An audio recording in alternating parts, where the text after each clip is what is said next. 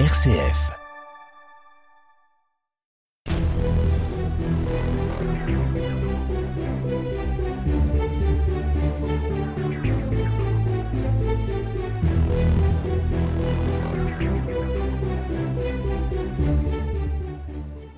Pierre Ladé, bonjour. Bonjour.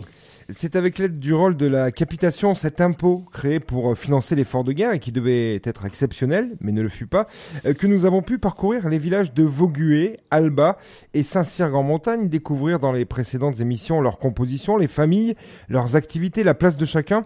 L'un des enseignements essentiels est la place prépondérante des ménagers, autrement dit des cultivateurs. Euh, je veux dire leur place dans la hiérarchie sociale du village telle que chacun la, représente. Euh, si nous essayons, Pierre, d'en savoir un peu plus sur l'organisation de ces villages ardéchois et peut-être sur les familles qui les composent. Quelle documentation nous proposez-vous d'explorer aujourd'hui? Le rôle de l'impôt de la capitation, document purement fiscal a priori, est effectivement plus riche qu'il n'y paraît de prime abord et nous permet de donner en quelque sorte la structure villageoise, surtout la manière dont chacun dans ses activités est considéré, la place qu'il occupe dans cette hiérarchie entre guillemets que donne la capitation. Le rôle de l'impôt de la capitation nous a montré par ailleurs la priorité donnée aux agriculteurs, aux ménagers, vous l'avez dit Vincent, autrement dit à la terre. C'est la terre qui prime dans la société du XVIIe et du XVIIIe siècle. Une autre série de documents va nous permettre de prolonger notre approche et de mettre également en évidence, sous un autre angle, l'importance de cette terre. Il s'agit, on ne s'y attend peut-être pas, des premiers recensements. Ah oui, alors de quand date le premier recensement, cette opération à laquelle nous sommes aujourd'hui habitués et que l'INSEE organise périodiquement? Il y a toujours eu une forme de recensement ou de dénombrement dans les siècles passés et même dans l'Antiquité. Rappelons-nous les circonstances de la naissance de l'enfant Jésus, alors que Joseph et Marie répondent à un ordre de recensement. Plus tard, on rencontre les dénombrements effectués par l'Église dans telle ou telle paroisse pour contrôler le nombre de communions, de pascalisants, en particulier lorsque le Vivarais vivait les conflits religieux et se partageait entre catholiques et protestants, avec cette population de NC, de nouveaux convertis au catholicisme, que l'on surveillait de près. L'État organisait des dénombrements de feu pour euh, lever les taxes. Le roi de France souhaitait connaître euh, parfois l'état de la population, le nombre même approximatif de ces sujets dont il pouvait faire un objet de fierté. Il pouvait s'agir d'un dénombrement feu par feu, maison par maison, ou plus simplement d'un calcul statistique, par exemple à partir du nombre annuel moyen de naissance, de baptême, multiplié par un coefficient au XVIIIe siècle de l'ordre de 26. Mais c'est avec la Révolution française que les autorités organisent ou tentent d'organiser au mieux le dénombrement des Français dans chaque village et chaque département. Et aujourd'hui, les recensements sont un outil très riche de connaissance de la population et de ses besoins en termes d'aménagement du territoire. Une opération qui, Pierre, sans doute n'alla à l'époque pas sans mal. Effectivement, Vincent, car quelle, quelle était la question?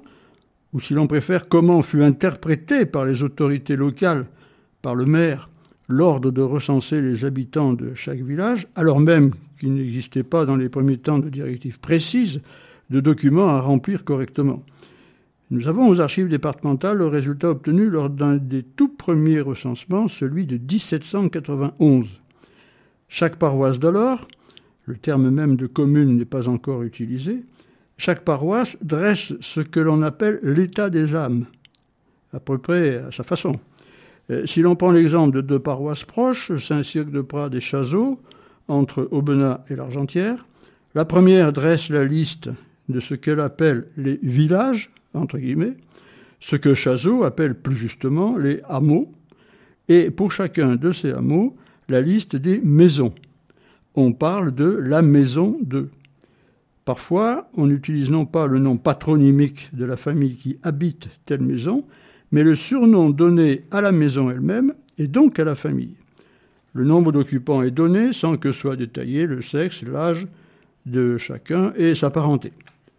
Plus grave peut-être pour un recensement qui se voudrait précis, deux paroisses se disputent parfois certains hameaux qu'elles incluent toutes les deux dans leur dénombrement, ce qui conduit donc à un double comptage. C'est le cas pour Saint-Cirque-de-Prades et Chazot. Chazot qui dresse une liste de 20 hameaux, dont 7 revendiqués également par Saint-Cirque-de-Prades. Est-ce qu'on peut dire, Pierre, qu'il s'agit là euh, d'erreurs de jeunesse? Oh, Sans doute, car très vite, euh, l'État fera imprimer des documents à remplir en précisant pour chaque habitant de chaque maison le nom de famille, les prénoms de chacun des membres de la famille, leurs âges et les professions. Un exemple, euh, peut-être? Oui, un exemple qui nous permettra de, de mettre en valeur bien des enseignements sur une famille donnée. Il s'agit du recensement de 1804 dans la commune de Saint-Cirque-de-Prades vit la famille Fulachier. On dénombre tout d'abord François Fulachier, 63 ans, et Marianne Lafont, 64 ans. François est maire de la commune. Il est dit également cultivateur propriétaire. On précise propriétaire, la Révolution est passée par là, on ne partage plus le droit de propriété avec un quelconque seigneur. Marianne Lafont, épouse de François Fulachier, est dite ménagère de la maison. Remarquons qu'elle porte son nom de jeune fille. On garde là la tradition anté-révolution qui voulait que toute femme mariée garde le nom de son père, parfois féminisé, comme par exemple Chambon qui donnera Chambonne. Sous le même toit, on trouve ensuite Louis Imbert, 35 ans, cultivateur, propriétaire lui aussi et Catherine Fulachier, ménagère de maison, son épouse. Louis Imbert est donc venu dans la maison Fulachier comme gendre. Là encore, son épouse a gardé son nom de jeune fille, Fulachier. Ils ont quatre enfants, un garçon et trois filles. Louis, appelé comme son père, qui a 14 ans, il est dit berger. Victoire, 12 ans, est également bergère. Marianne, 7 ans, et Marie, 4 ans, non bien sûr pas de qualificatif professionnel, mais on note la fonction des deux aînés, berger ou bergère. Vivent encore dans la maison Madeleine Fulachier et Anne Fulachier, 25 et 21 ans. Toutes deux sont dites infirmes, sans que l'on sache ce que recouvre le terme. Mais Madeleine est tout de même dite fileuse de laine.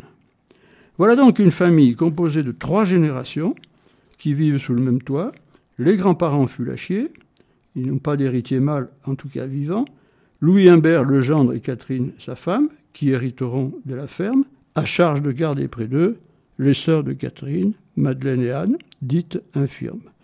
Ils auront à leur tour la responsabilité de la terre qui leur a été transmise et la transmettront sans doute à leur fils Louis, prénommé comme son père, tandis que leurs filles iront comme belles-filles dans d'autres familles c'est là, on peut supposer, un modèle de famille que l'on retrouve, que l'on retrouvera dans d'autres maisons. Oui, parce que nous sommes dans un pays où la terre appartient le plus souvent à celui qui la travaille, à celui qui l'a reçue de ses parents et avant eux de leurs ancêtres, parfois avec l'arrivée d'un gendre. C'est le modèle de famille qui domine en Vivarais, comme dans la plupart des villages du sud de la France. On se transmet la terre de génération en génération. On dit parfois que l'on reçoit la terre en dépôt, on en est responsable, on doit la faire fructifier, l'agrandir peut-être par acquisition si l'occasion se présente et si on en a les moyens, on a le devoir de la conserver pour la transmettre. On ne trouve pas le même euh, modèle en France, partout en France, dans la France du Nord en particulier. Pourquoi? Parce que la France du Nord est la France des grands domaines. Des domaines qui appartiennent à de gros propriétaires, souvent anciens nobles ou bourgeois des villes, qui n'exploitent pas leur terre mais la donnent en fermage, parfois en métayage.